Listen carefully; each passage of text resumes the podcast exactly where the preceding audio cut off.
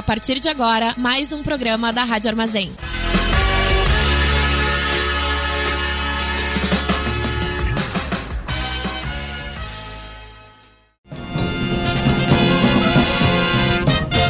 Começa agora o informe semanal da Fundação Tibico Altair de Verdades e Segredos. Muito boa noite para todo mundo ouvindo Rádio Armazém. Esse aqui é o informe semanal da Fundação Tibico Altair de Verdades e Segredos. Eu sou Maurício e tô aqui com a Manu. E aí, Manu? Oi, gente. O que que... o que que foi? Não Tá sei, hoje, hoje eu acordei mais empolgada. Hoje tá pra cima. Eu, eu acho que esse país vai dar certo. Vai, vai dar certo demais. A gente não tava falando em feto abortado na CPI da Covid, nada, né? É, tá, desisto. Esse país, não, deixa, não tô mais feliz. Foi, foi que- só um, um breve delírio, já passou. Se bem que CPI Covid não é parâmetro também. Não, é, é, um, é um pô, momento excêntrico, é, um- é uma materialização do zap zap na, Olha, eu não na sei. nossa vida política. Em certos momentos, aquilo ali parece uma das coisas mais civilizadas do que tá acontecendo. É. Comparado com, comparado com outras coisas, dá pra dizer que até é uma média do, do mundo.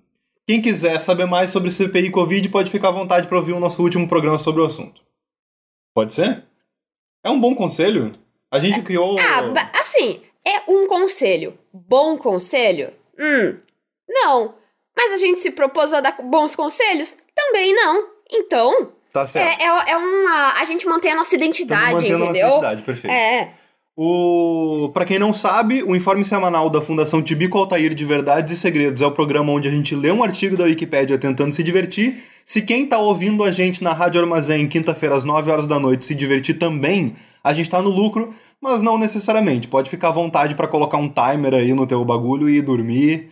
Pode ficar à vontade pra, tipo, fazer a faxina e ligou, ligou o aspirador de pó e aí não ouviu o que a gente falou, não tem problema, você não perdeu nenhuma informação relevante, tá? Fica, fica à vontade aí. Falando nisso, queria mandar um salve pro Gustavo, arroba Gustavo em. Ele falou que ele e a família respeitam e ouvem muito o, podcast Tibico Altair. Abraço, Gustavo. Duvido um pouco da sanidade dele e da família? Hum, Duvido? talvez. Mas. Quem somos nós, né? Quem somos nós? É, manda um salve pra gente lá no arroba principalmente no Twitter, um pouquinho no Instagram também. E é isso, tamo por lá. Hoje vai ser um pouquinho diferente o programa, Manu.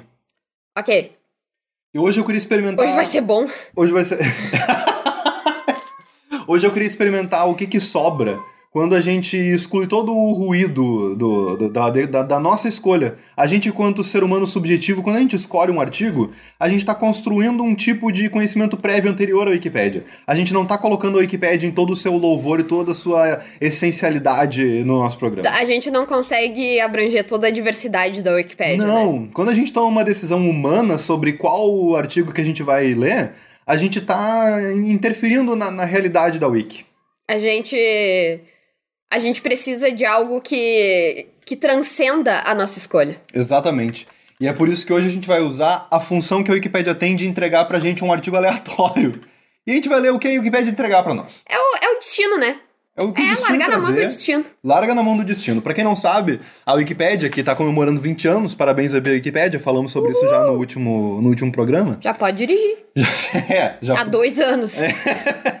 Daqui a um ano, o que, que dá pra fazer com 21 anos mesmo? Tem uma, tem uma comprar, comprar bombas. Comprar bomba.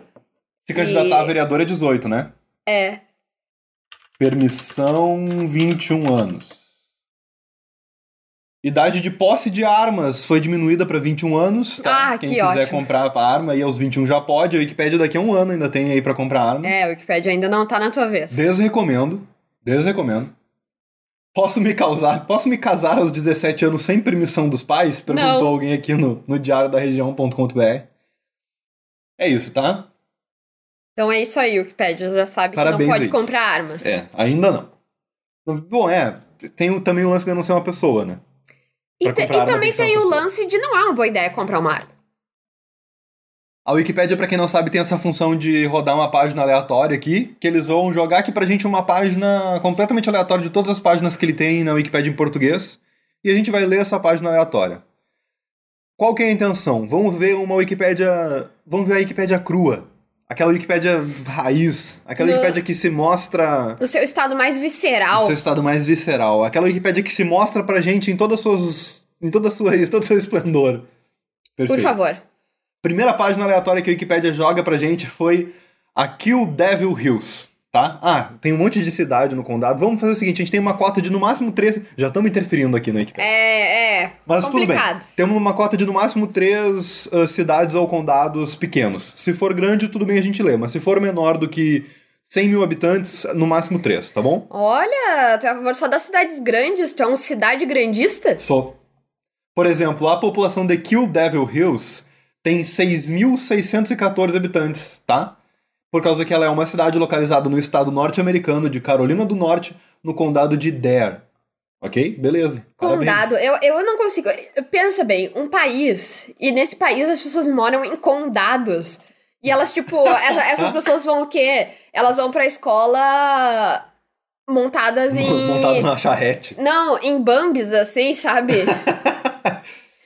Bom, a Wikipédia também tem um artigo sobre o condado de Dare, que inteiro tem 29 mil habitantes, tá? Ele é na Carolina do Norte, a sede do condado é a cidade de Manteu, e também é a maior cidade do condado. Meu Deus, tem uns interior muito doido no mundo, né, cara? Ao invés de aspirador robô no condado, eles usam passarinhos.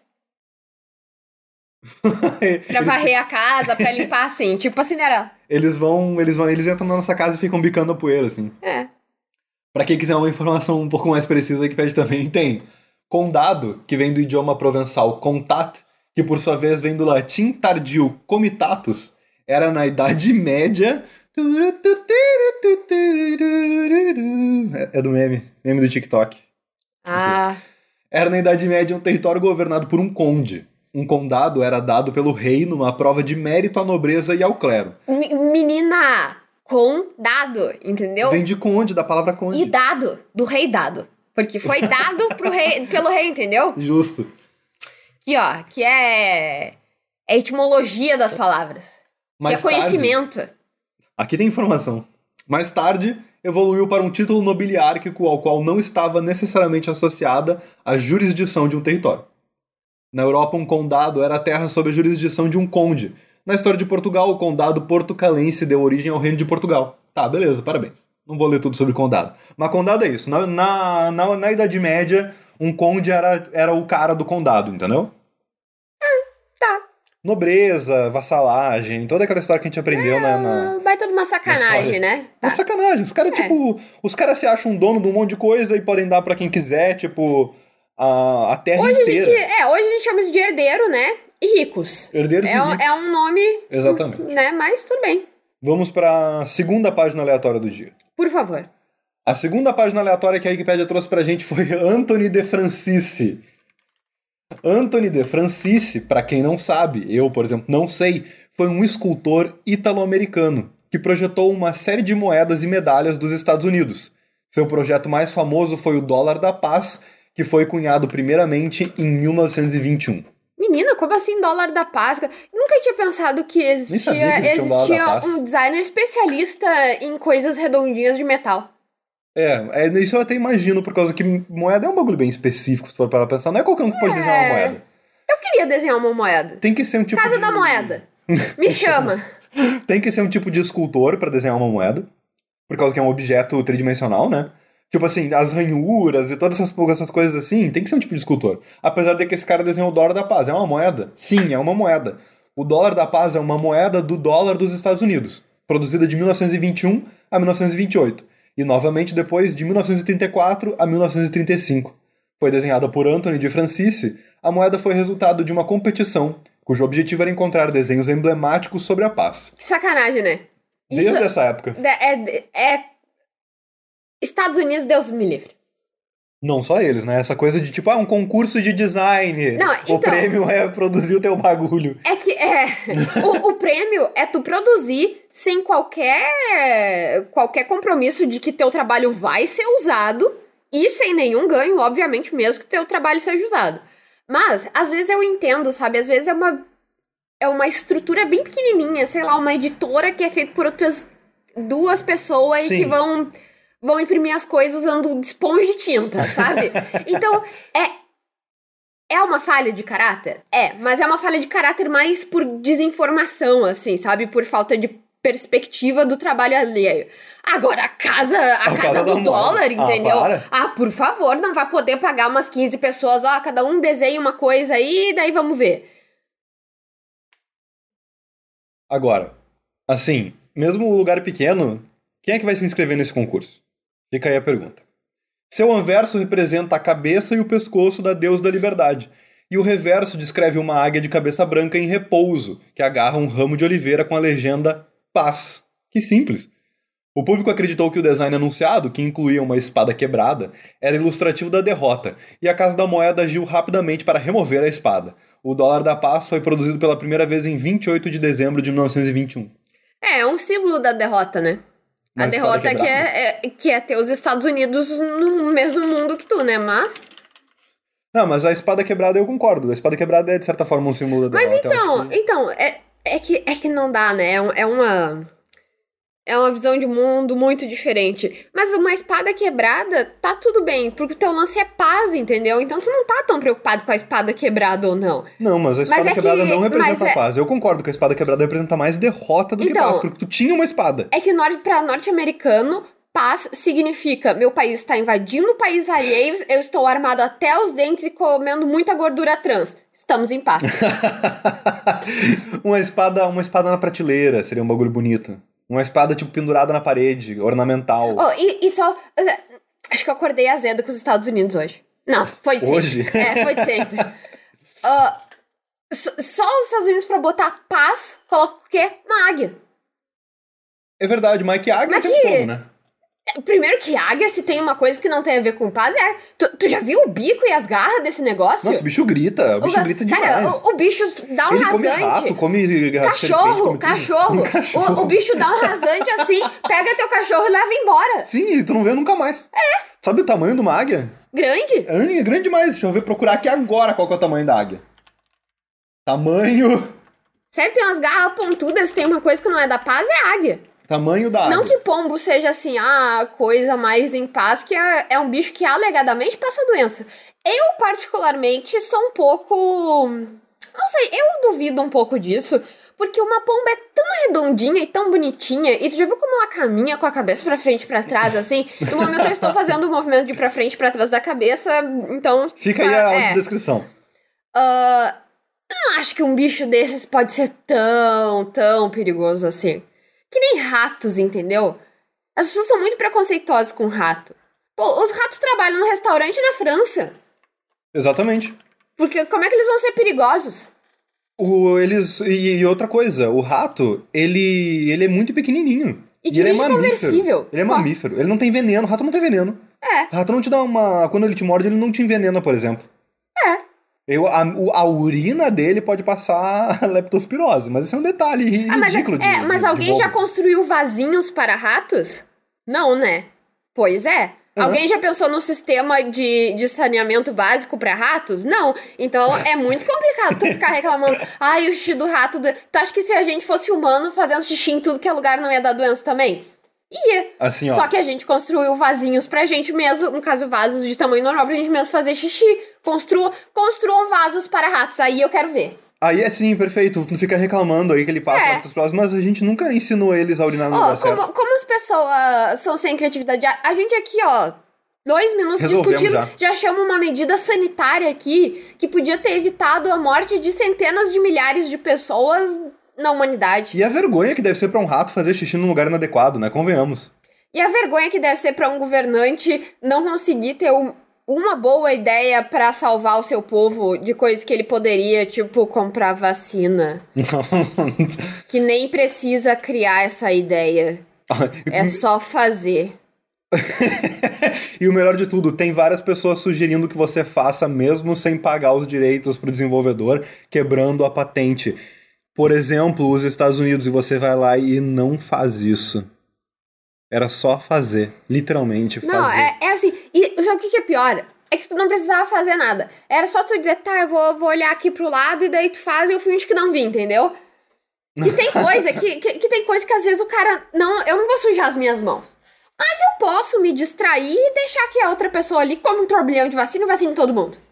Assim, ó, a águia tem até um metro de, de comprimento, certo? Eu entendo que é do pé até a cabeça, beleza? Mas a maior águia do mundo, eu acho que é do pé até a cabeça, pela informação que eu tô vendo aqui. A maior águia do mundo, que é a arpia, pode ter 2,2 metros de, de envergadura. Tu já viu aquela foto do que é uma arpia colada num- numa pessoa? Uma arpia do lado de uma pessoa? Essa Poxa, foto é uma arpia tá colada na pessoa, isso parece muito Não, errado. desculpa, é uma pessoa do ladinho de uma arpia. E aí, tipo, mostra quão Ah, gigantão que o bicho é. horror! Esse bicho é horrível! Isso veio animal. direto do inferno! Vou postar no nosso Instagram, arroba Gente, isso é a capa tipo- desse episódio hoje. Isso é tipo uma coruja. Só que o capeta passou a mão nela e aí ela cresceu demais e ficou horrível desse jeito. Cara, a cabeça dela é do tamanho do ser humano, velho. a Gente, pessoa a- parece a- pequena perto do bico, animal. o bico, ela, ela consegue engolir a cabeça. Olha ali, o animal tá acorrentado, coitado, porque também se. Olha, parece que tá olhando direto na tua alma e te dizendo: "Va- vamos nós dois para o inferno. Que horror, gente. Ah, meu filhote bonitinho. Ah, mas é que filhotinho, né? Até os filhinhos do Bolsonaro deviam ser. Esse filhote de arpia parece aquele ursinho que é meme. Eu esqueci de onde é E aquele parece ursinho, um que é pinguinzinho, branco. né? É aquele meme que é um ursinho branco, tipo assim, com as mãos abertas, sabe? De onde é que vem esse meme? Não sei. To- Quase todo passarinho é, tem umas plumagenzinha branca assim, né? Quando é filhotinho de passarinho. Ou como é que é o nome daquela coisa que parece um corvo, só que tem outro nome? Eu achava que aquilo era uma arpia. Não é um.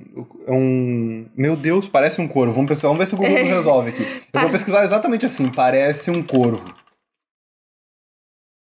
É uma.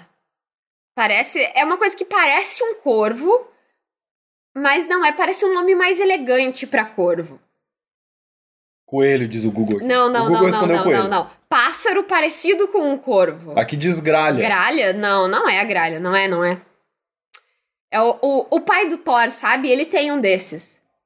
Ah, cara, eu não consigo. Não pensar o. Eike Batista, o pai do Thor da mitologia, né? Pelo amor de Deus. Tá não bom. que o Eike Batista talvez tivesse um desse, porque Vai rico, saber, é, rico adora cometer crime, né? Então. A gente tava falando sobre o dólar da paz e eu queria ver se a gente tem algum, algum histórico aqui na Wikipédia sobre o design do Lobo Guará, da nossa cédula de 200 reais. Eu achei curioso, queria saber, será que... Qual, qual que foi o... Quem que decidiu que ia ser tal artista que ia fazer esse Lobo Guará? Eu não sei, mas eu, eu. É assim, eu gosto, mas eu acho que o Lobo Guará tinha que ser a de 50.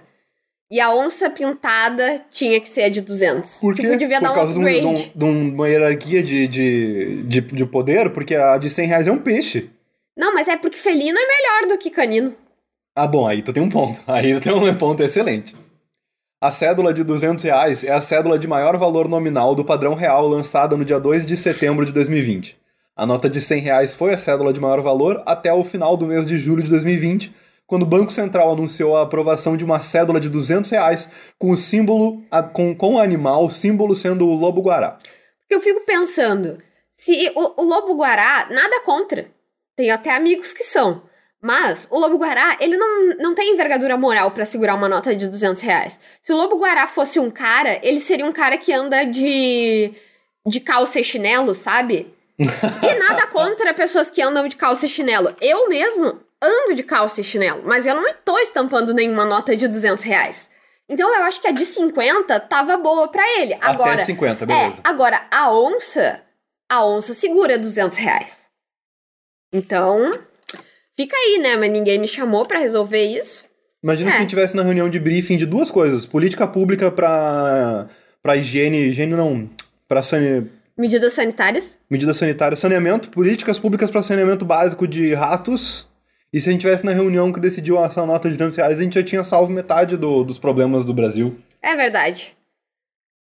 Olha só, eu não encontrei na Wikipédia informações acerca do artista responsável pela nota de 200 reais, mas eu encontrei no gmconline.com.br, certo? Que eu acho que é algum tipo de portal de notícias de Maringá.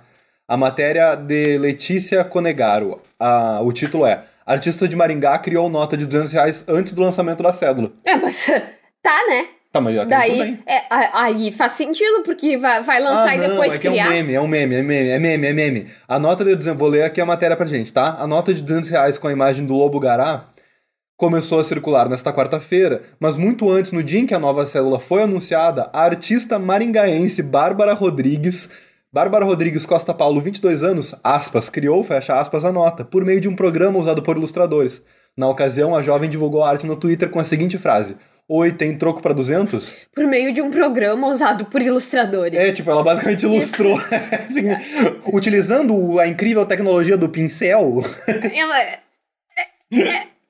É, eu, é tipo, ai, que aplicativo tu usou pra fazer essa ilustração? Um de ilustração? Não, e, e também eu não sei, é tipo, ah, escreveu o decreto em papel, sabe? Bem engraçado o Não, nome da é menina, porque tá? isso não. Arroba Bárbara Artes. É um lobo guará meio bugadinho, assim, Então, mas é que o, arte. lo... o- é, mas é que o Lobo Guará, eu, eu fiquei com pena do Lobo Guará. Por quê? Porque ele parece o cara que tá de chinelo e calça e ressaca. Porque, assim, ele parece que tá meio coitadinho. E o que faz um pouco de sentido, porque eu acho que os bichos que vão pro dinheiro é porque, ah, estamos sendo ameaçados, vamos tudo sumir, entendeu? E daí, então tá, faz sentido ele tá todo esgualepado, porque ele tá quase em extinção. Cara, Não, peraí, agora que eu pensei uma coisa. O mico-leão dourado vale menos do que o lobo-guará. Exatamente isso. O Mico Leão Dourado é nota de 20. E na Mas época era é- incrível, né? 20 pila era um bagulho. Nossa, convenhamos, eu, eu lembro, de novo a gente fala bastante sobre a nossa infância aqui. Eu lembro de quando começou a circular a cédula de 20 reais com o Mico Leão Dourado. É, é de 20, não é? É sim, é de 20. Já confiro, mas enfim. É. E eu lembro que, tipo, era uma parada muito bacana, porque, tipo assim, nossa, 20 pila, tá podendo, era um dinheiro grande, entendeu? 50 e 100 reais, meu, isso era coisa de, tipo, de usar em maço em 50 e 100 reais era coisa de maleta, entendeu? Né? É, é, coi- é coisa de, de propina de corrupção, é, né? tipo, na época que lançaram a nota de 20, 50 e 100 reais não era cotidiano, tu não via rolando por aí. Mas então, o meu ponto é mico-leão dourado. Não é mico-leão de bronze, mico-leão de prata, entendeu? É dourado. Igual o o lobo-guará. lobo-guará não, Ah, é nem de, não é nem de metal nenhum. É um. E daí vale mais do que o, o macaco que é dourado. Olha, Olha, cédula- eu, eu acho que tem que acabar com isso. com o mico-leão dourado. Não, pera. Com, com essa coisa do dinheiro, me manda aqui pra casa que eu vou organizar direito a ordem certa, porque isso não tá certo. Olha só, eu achei várias notícias sobre artistas que fizeram cédulas, tipo, imaginadas da de 100 reais quando ela foi anunciada. Tipo, eles fizeram, tipo, versões imaginadas da cédula de 200 reais, desculpe, quando ela foi anunciada, mas ainda não tinha o design revelado. E é bem engraçado por causa que algumas dessas matérias sugerem que essas versões deles estavam circulando como cédulas falsas, tá ligado? Imagina que coisa genial que é tu circular uma cédula falsa que ainda não foi lançada. Então ainda não tem os padrões de qualidade divulgados. Fiquei pensando, eu acho que é por causa da economia que o Brasil vai de mal a pior. Porque, pensa bem, há um tempo atrás, a gente tinha notas de um real. E no um real, eu não sei se vocês já procuraram saber, tinha um beija-flor. Que era um bicho bonitinho, entendeu? Exato. O povo ficava mais alegre. Isso. Era, Era melhor pra, pro, pro bem do povo, Cara, entendeu? imagina tu tinha um Agora, pássaro fofíssimo no, no teu bolso. junto do que é de uma tartaruguinha. Nossa, tudo de bom, cara. É, e daí, daqui a pouco, não vamos ter as tartaruguinhas mais. Não, porque seria um terror. O que, que o Projeto Amar vai fazer daí? O projeto Tamar vive com esse orçamento incrível de dois reais por ano. É, eles só recebem pagamentos em dois reais, é um problema, porque. Olha só, o Banco Central do Brasil tem informação aqui na página sobre a cédula de 200 reais. Tem a pergunta assim: quem fez o projeto barra design da nova cédula? Infelizmente, continuo sem saber a informação que eu preciso para o meu programa, por causa que o Banco Central do Brasil tem a informação incompleta e diz assim: o projeto de todas as cédulas da segunda família do real, incluindo esta nova cédula de 200 reais, foi desenvolvido pelo Banco Central em conjunto com a Casa da Moeda do Brasil. O que é óbvio! É o mínimo que eu espero! É vocês que são os responsáveis por fazer esse bagulho! É o trabalho de vocês! Eu quero saber quem foi o artista. Eu não encontrei. Não encontrei É, eles são, são tipo youtuber, o Banco Central nada mais é do que um youtuber que contrata um ghostwriter. É basicamente isso. Eles, tipo, tão, eles usaram um ghost designer e não querem nem É. revelar quem é.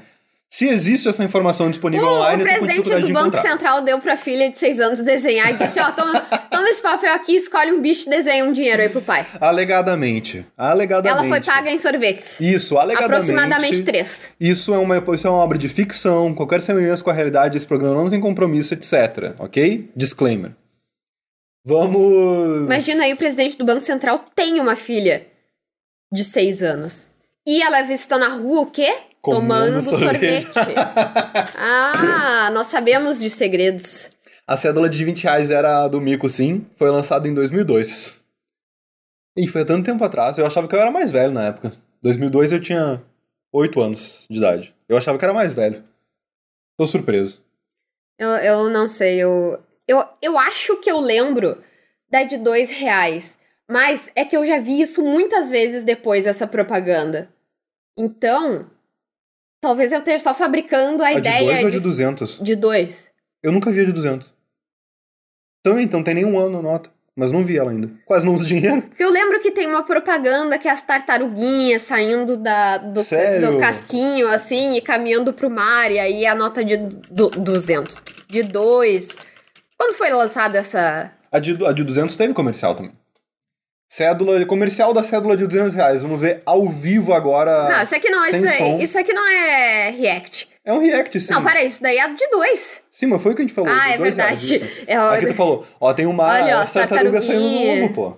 Sabe o que que é triste? É pensar que quase nenhuma delas continua viva até o final. Bem pouquinhas sobrevivem. É por isso que bota um monte de ovo, assim. Olha ali! Nossa, Ah, olhando agora. Ai, olhando agora que troço horrível, coisa brega.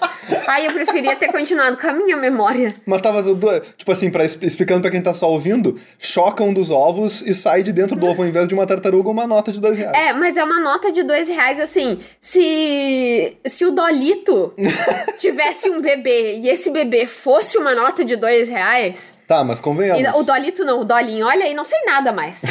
Não sei onde fica Marte, não sei, não sei o nome do, do coitado do refrigerante, não sei nada. Convenhamos, o Dolinho, ele tava. Ele é, ele é até hoje daquele jeito tosco dele. Isso aqui era 2001, tá bem legal até pra 2001, convenhamos. Ai, ai. Bons tempos, tartarugas. E dois reais. Bom, gente, Que era grande. Agora as notas de dois reais parece uma coisinha de brinquedo. isso e é outro design completamente novo, né? Saudades do design antigo das notas, eu tenho. Faz tanto tempo que eu não vejo dinheiro. E eu não tô, eu não tô dizendo, ai meu Deus, coitado, sou pobre. Não que não seja. né? Não é essa a questão. O que eu me refiro é que faz muito tempo que eu não uso dinheiro de papel, né? O pouco dinheiro que eu tenho, É. eu só faço digital. Vamos pra terceira página aleatória do dia? Por favor. A terceira página aleatória do dia do hoje é altura no campo de visão.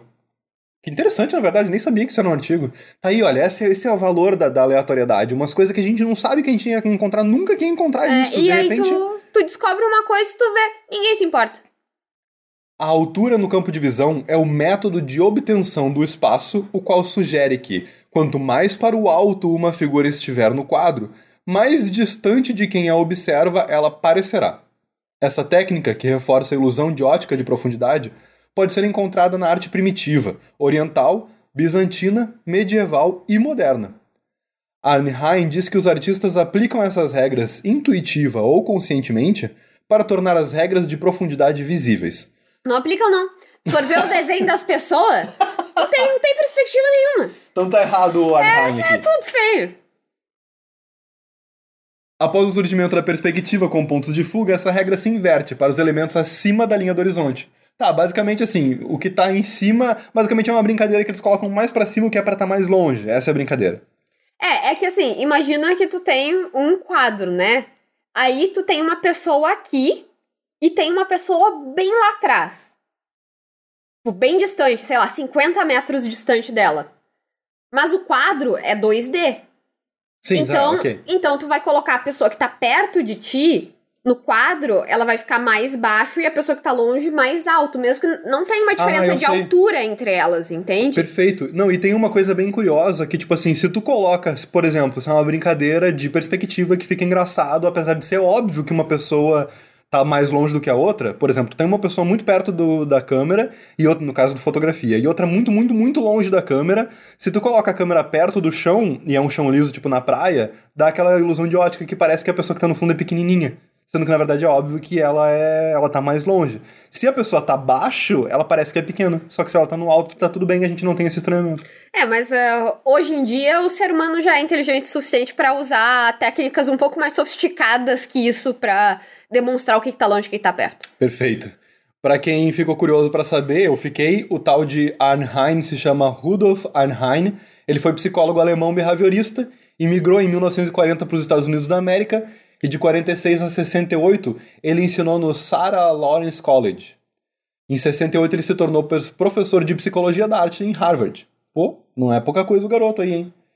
Ele publicou os livros Arte e Percepção Visual, 1954, e Pensamento Visual, 1969. E também O Poder do Centro, um estudo da composição nas artes visuais, 1982. É isso. Parabéns É. aí pro Rudolf. Impressionante. Eu mesmo estudo desenho. E Não sempre. se- não, Conhecia? não, absolutamente não conhecia. Mas, ah, sempre me emboloto com perspectiva. Se eu começo a pensar muito, não sei mais desenhar. Perspectiva é um negócio complicado. Não, é uma coisa matemática, sabe? Só que se eu tô desenhando e eu começo a pensar, não sei mais fazer. Tu, tu, tu- tu precisa ser. Tu não pode estar tenho consciente que- sobre a perspectiva. Exatamente, eu tenho que ir no feeling. Se eu paro pra pensar onde é que tá o ponto de fuga, foda-se. Perdeu. Deu, pode rasgar aquilo ali, eu nunca mais vou conseguir voltar. Não dá, não dá. A palavra perspectiva significa ver através de, um dos significados de perspicere, em uma tradução literal da palavra grega optike. Ainda Erwin Panofsky e outros teóricos levantam a hipótese de que o termo possa ser uma tradução da palavra italiana prospettiva. A interpretação de Dürer se baseia na definição moderna que entende a perspectiva como uma seção transversal provocada na pirâmide visual, ou cone visual, que deu origem ao termo perspectiva cônica, pelo plano do quadro. Desde o seu surgimento na Renascença, quase toda pintura obedecia a esse método de representação. A perspectiva era um expediente geométrico que produzia a ilusão de realidade, mostrando os desejos no espaço em suas posições e tamanhos corretos. A perspectiva capta os fatos visuais e os estabiliza, transformando o observador em aquele para o qual o mundo todo converge. Ah, eu nunca tinha parado pra pensar nisso. Se tu para pra pensar na perspectiva ao contrário, ela é tipo, tá tudo na tua direção, tá tudo tipo indo pra tua cara. Bota egocentrista, né? O sujeito acha que gira em torno dele. O nosso olho gira em torno da gente. O nosso olho é meio que nosso, assim. Não. A gente meio que tem dois deles, por sinal. Mas se a linha é de fuga, tá indo pra lá, Tá entendeu? indo embora isso. Ah, não, isso daí não faz o menor sentido. Olha, Bobagem. Ba- ba- Denuncia essa página aí da Wikipedia, tá falando bobagem. eu sou contra a perspectiva. Acho que ela atrapalha a nossa perspectiva, tá? É. Prefiro muito mais gente sem perspectiva, por exemplo. Aqui, ó, apareceu aqui uma imagem do SimCity, por exemplo. SimCity, esquisitíssimo.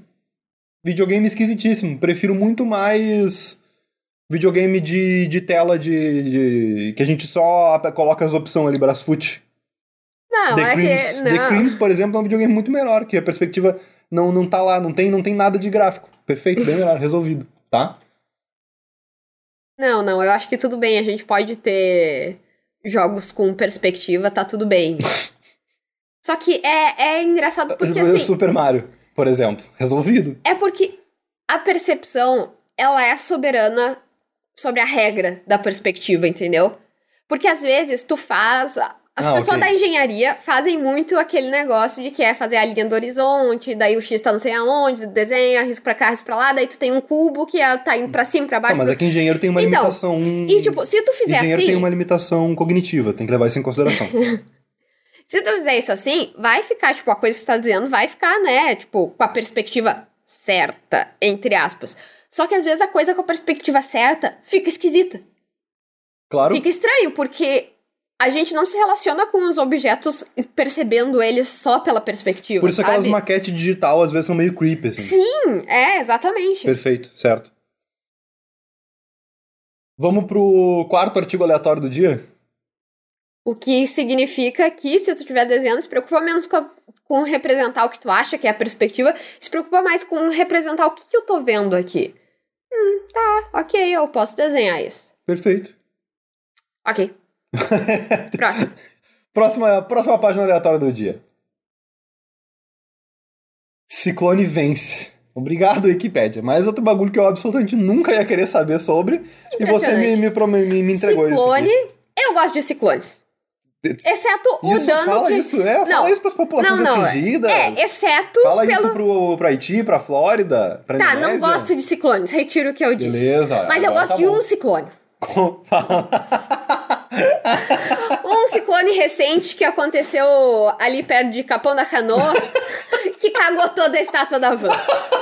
Se eu tivesse dinheiro, ai, eu, eu, eu compraria muito aquela estátua toda cagada. Seria um sonho pra mim, um sonho. Aquela obra de arte, meu Deus. Será que alguém tentou comprar? Porque a gente pode, tipo, se oferecer pra simplesmente comprar ela. Tipo, talvez ninguém tenha tentado comprar. Se a gente oferecer uns. Sei lá, se a gente oferecer o custo de transporte, já, já compensa. Assim, Onde é que a gente ia botar? Eu não sei onde em, botar. te- em teoria, o velho da van vai ter que pagar pra alguém tirar aquilo de lá. Porque Exato. na perspectiva dele é lixo, entendeu? Mas eu mesma botava no museu. Será que ele consegue consertar aquela estátua que tá caída? Já acho que não, né? Deve ficar muito. Tipo, deve- aquele bagulho é meio tosco, não, assim, deve ser não, fácil porque de... não tem conserto. Porque é um treco que é feito em larga escala, entendeu? Tipo, É, o cara bota tem um outro, monte de estátua da van. O que significa que nenhuma tem nada de especial. Cara- Então tu coloca, se quebrou, tira e bota outra no lugar. Mas aquela toda cagada pelo vento, entendeu? Aquela ali é a única. Aquela ali é a única. Sabe um bagulho que eu acho engraçado? Tem Hang Minion no mundo. Isso é uma coisa. Porque, assim, ser Minion do Bolsonaro, vou dizer que entendo, não entendo. vou dizer que respeito, não respeito.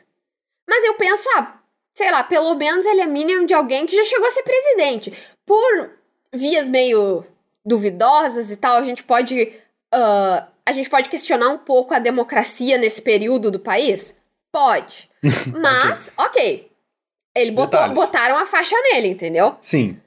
Alguém queria. que Agora o velho da van. Não, o velho da van. Quem é que quem é que elegeu o velho da van dono da van? Ninguém fez isso. É. Eu, eu já comprei na van e foi sem querer. Por causa que se eu soubesse o que eu tava fazendo, na época, eu não tinha feito. O. Eu, eu penso isso por causa que assim, tem muita loja da van que abre sem estátua. E a galera fica tipo assim, ah, abriu a van aqui, mas infelizmente não tem estátua. Tem dessas. Aqui em Santa Maria, se não me engano, não tem estátua. Lembro também da, da vez que pegou fogo numa estátua da van. Ele ofereceu recompensa, né? Eu lembro. Tipo, o. Eu recompensaria também. Olha, botou fogo naquela merda e eu pagava. Muito obrigada. Não, ele não ofereceu recompensa. Se você botou fogo na estátua da van, venha pegar seu prêmio, é merecido. Ele não ofereceu recompensa pra quem tocou fogo. Ele ofereceu recompensa pra quem tivesse informações que levassem à prisão. Ao artista. Olha Ele queria identificar o artista. Tá que certo. incrível. O estátua da van já é material de duas obras de arte. Tu vê, né? Parabéns. Uma delas feita pela natureza. Não dá, dá pra considerar arte se a natureza faz? É. Um acidente assim Não, faz? então, é que eu acho que é o que a gente considera arte não é tanto quando foi feito, mas o olhar que tu joga sobre, Perfeito. entendeu? Tá, então, Nesse caso tanto é bem o, o do fogo também é bem artístico. Foi o fogo que fez, entendeu? Não foi a pessoa. Tá, mas assim, então, alguém jogou aquela estátua ali e essa pessoa foi discreta o suficiente, tipo, ela não ficou se espalhando sobre isso, nem pra círculo de amigo, e de amigo, de amigo, de amigo que ouviu falar. Ela foi esperta o suficiente pra 100 mil reais não, tipo, não incentivar ninguém a entregar ela. Eu achei isso incrível, eu adorei esse. Eu parabenizo. Não, não, isso talvez seja Não, eu não, eu, não parabéns. Assim, eu, eu. Eu não sei, eu vou con- consultar o departamento jurídico e depois eu vejo o que, que eu digo sobre isso. Ah, Mas- pra Cissa. Eu, eu amo eu amo um vídeo que tem de alguém mostrando a, a estátua da van pegando fogo, assim, tá no carro, e dá claramente pra ver que a pessoa tá rindo, sabe, da estátua pegando fogo. O que me lembra a história, eu não sei, talvez eu já tenha contado essa história, porque eu acho muito bom. Ah, de uma professora minha que contou que quando os filhos dela eram pequenininhos, assim, eles moravam relativamente perto da escola. E aí, e era tipo meio que um morrinho, assim. E aí dava pra. Eles viram uma coisa pegando fogo. E aí ela chamou eles e disse: Olha ali, tem alguma coisa pegando fogo. E era do mesmo lado, pro mesmo lado que era a escola, assim. E aí um deles olhou e disse: "Ah, Será que ela na escola? Super feliz que a escola tava pegando fogo. E eu tive. Eu, eu senti o mesmo gozo na pessoa que tava filmando a estátua da van pegando fogo, sabe? Sim. Ok, digamos então que eu não parabenizo, mas também não posso negar que me diverte. Me diverte? Sim, me diverte, não posso dizer que não. É. E fogo normalmente também é um tipo de tragédia, igual ciclone. Então, às vezes, algumas tragédias divertem a gente. Não dá pra dizer que não. É, é, não, então, não é uma tragédia, né, gente? Ninguém se machucou, Perfeito, pelo amor de Tom. Deus. Então, Nó- Nós não vamos chorar por uma estátua de plástico. Tá ok, não vamos. Mas para não deixar o ciclone Vence passar batido, eu vou ler aqui. O ciclone Vence foi um ciclone tropical que atingiu a Austrália Ocidental Será que durante... alguém perdeu alguma coisa? O. Durante o ciclone Vence? É, Por quê? Não entendi. porque às vezes alguém perde. Eu não entendi. O ciclone vence. Ah. Ai, ok, A população perde. Tá, vai ler. O ciclone Vence foi um ciclone tropical que atingiu a Austrália Ocidental durante a temporada ativa de ciclones da região australiana de 98 a 99. Cara, não tem ninguém na Austrália Ocidental. Tipo, a Austrália Ocidental não tem nada. Agora tem rato. Ah, é, a Austrália Ocidental tem rato, É. beleza, é isso. Tu vê, guria, tudo se fecha, a Wikipédia, ela cria caminhos, né? Porque agora mesmo a gente tá falando o quê? Ratos. E aí fomos por quê? Pro ciclone da Austrália. Que A Wikipédia tem o- tá ouvindo que a gente tá foi falando. onde? Na Austrália. Que tem o quê? Ratos. Tá bom, ok. Maldade falar que não tem ninguém, porque aparentemente 50 mil pessoas ficaram sem eletricidade.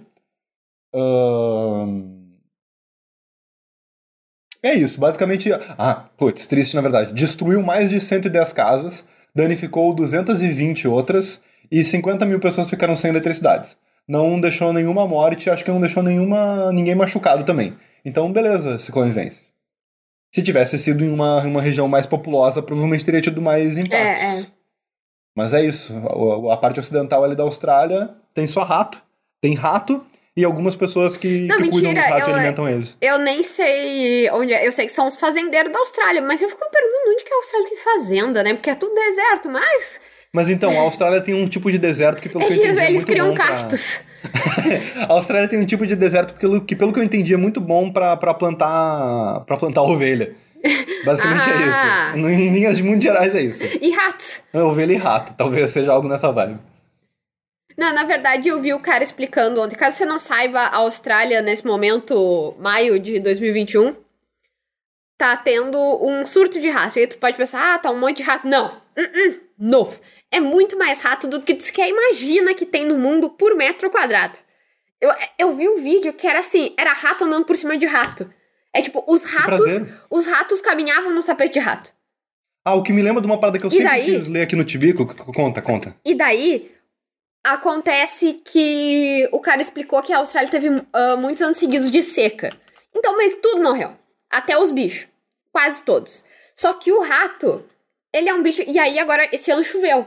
E eles tiveram, inclusive, boas safras e tudo mais, tananã. Uhum. Só que os ratos já comeram tudo a essa altura. ou, ou seja, foi igual tivesse seca. Mas os ratos, eles são muito bons em se reproduzir. Então, assim o clima ficou bom, os ratos deram um jeito, entendeu? A população deles já tava de volta no ar. Só que o predador do rato não se reproduz tão rápido assim. O, o predador do rato conta. tá recém, entendeu? Fazendo seus filhotes que vão crescer pra ver se. Então, tem rato por tudo que é lado.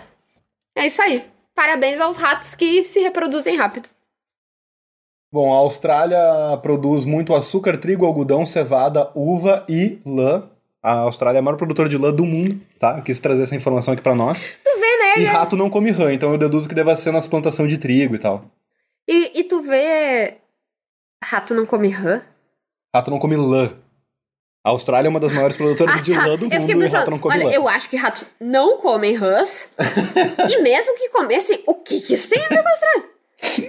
É, não, rato come. Pelo que eu vi a mulher dizendo lá, se- quando tu, sei lá, te distrai, o rato tá comendo um pedaço do teu pé, entendeu? Cara, os os ratos comem tudo. Tem um, não tem um, existe uma técnica de tortura que consistia em fazer ratos passarem fome e aí colocarem eles dentro de um balde e aí colocar o balde fechado, tipo, em cima da, da barriga de uma pessoa. Ai, que horror. Tipo assim, o rato. Não, eu, eu, não- eu quero de saber isso, por favor. O rato com fome querendo escapar e também disposto a comer qualquer coisa, ele começava a machucar a pessoa, assim, bem triste. e aí tu eventualmente É, Tu vê que, que criatividade, né, que o sujeito tem de.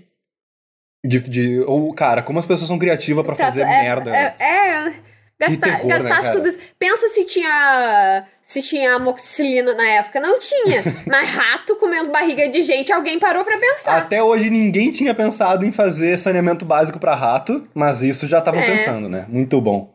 O artigo que eu queria muito ler aqui no Depois querem reclamar que o rato dá doença. Gente, a gente tortura os ratos. Dá doença não é nada.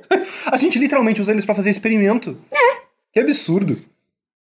O artigo que eu queria ler sobre rato, mas que é muito curtinho, muito nada a ver, nunca ia dar um programa inteiro, mas que é bem curioso. E quando eu vi esse artigo no Wikipedia, eu pensei, caralho, eu queria levar isso pro Tibico um dia, vou aproveitar esse programa mais miscelânea. É sobre um fenômeno alegado chamado Rei dos Ratos. Não sei se você ouviu falar. Não sei se quem tá nos ouvindo aí já ouviu falar, você aí que tá nos ouvindo, nossa, nossa grande comunidade de ouvintes. Esperamos que nenhum deles seja rato. Porque a gente Pelo já falou contrário. coisas horríveis de ratos aqui hoje. Eu adoraria Pode dar ser- gatilho, entendeu? Não, não, não, não. Eu Pode sou um ser que o rato ouvindo aqui já tenha tido um rato parente de laboratório Eu sou que. um, pode ser um, eu, pode dar gatilho, mas eu sou um aliado dos ratos. A gente tá fazendo isso aqui em tom de denúncia. E a gente quer uma, um- uma condições de vida melhor para os ratos do, do nosso mundo, tá bom? E eles merecem E reivindicamos vazinhos para ratos. Reivindicamos. Rei dos ratos é um termo que determina quando um certo número de ratos ficam presos uns aos outros pela cauda, colados por sangue, sujeira, gelo, excrementos ou simplesmente enlaçados um na cauda do outro. Supõe-se que os roedores unidos dessa forma cresçam ao mesmo tempo, experimentando uma calcificação nos ossos da cauda, que acaba fundindo os animais para sempre. O número de ratos do, o número de ratos do fenômeno varia, sendo 32 o maior número de ratos fundidos já encontrado. O rei dos ratos, formado naturalmente por muitos destes roedores, são raros. O fenômeno é particularmente associado à Alemanha, onde o maior número de casos foi relatado. Dado a raridade deste fenômeno, ele chega a ser considerado, ele chega a ser considerado um ser, um ser críptido, a ser estudado na criptozoologia. Sem contar que no folclore europeu, os reis dos ratos são associados a várias superstições e eram frequentemente vistos como um mau presságio, particularmente associado a pragas. É, imagina um monte, um monte amarrado, então deve ser. Sim. Não, e óbvio que vai ser associado à praga, o bagulho é literalmente um monte de errado enrolado. Se chegou a esse ponto. É, e veja bem, os ratos ficam enrolados, por quê? Porque a sujeira faz eles grudarem. Logo, a Alemanha tem mais, a Alemanha é mais suja. É verdade. Na Austrália, por exemplo, que eles são mais limpinhos, É, não tem nenhum rato amarrado. não tem nenhum rato amarrado. Tem um zilhão de rato, mas rato amarrado não é, tem. não tem. Mas para explicar assim, melhor pra quem tá nos ouvindo e não tá vendo as imagens aqui no Wikipedia, os ratos meio que, tipo, se enroscam, um, um rabo de um rato enrosca no rabo do outro rato, eles ficam presos. É, mas eu acho que principalmente quando eles são mais filhotes, assim. Eu acho que isso deve acontecer Porque ele fala ali aí. que vai crescendo e aí as coisas vão se calcificando. Entendeu? Isso. Porque eu fiquei pensando, imagina, Os rabos um rato, grudam no outro. um rato indo pra lá, um rato indo pra cá, daí de repente passa e pff, o rabo deles amarrou, entendeu? O que que é isso? Mas é que então, tu imagina um rabo, uma, uma, uma enlaceira tão grande de rabo, que uma hora eles estão amarrados um no outro e, e aí já foi, já era. É, então, mas assim. é que eu, eu não tinha conseguido imaginar como se formava, porque eu já tinha ouvido falar disso. Aí eu pensava, cara, isso não é possível. É possível. Porque- Eu acho que é possível mesmo com ratos mais adultos. Não, mas que, dois ratos. imagina- Passam um rato, outro rato, daí se olham, dão um bom dia, continuam seu caminho, e daí de repente sentem um puxão pra trás e percebem que estão amarrados no rabo do outro rato. Exatamente isso. E aí seguem vivendo essa vida, de repente passam por eles. Ah, olá, senhores dois É, ratos. e aí eles dizem.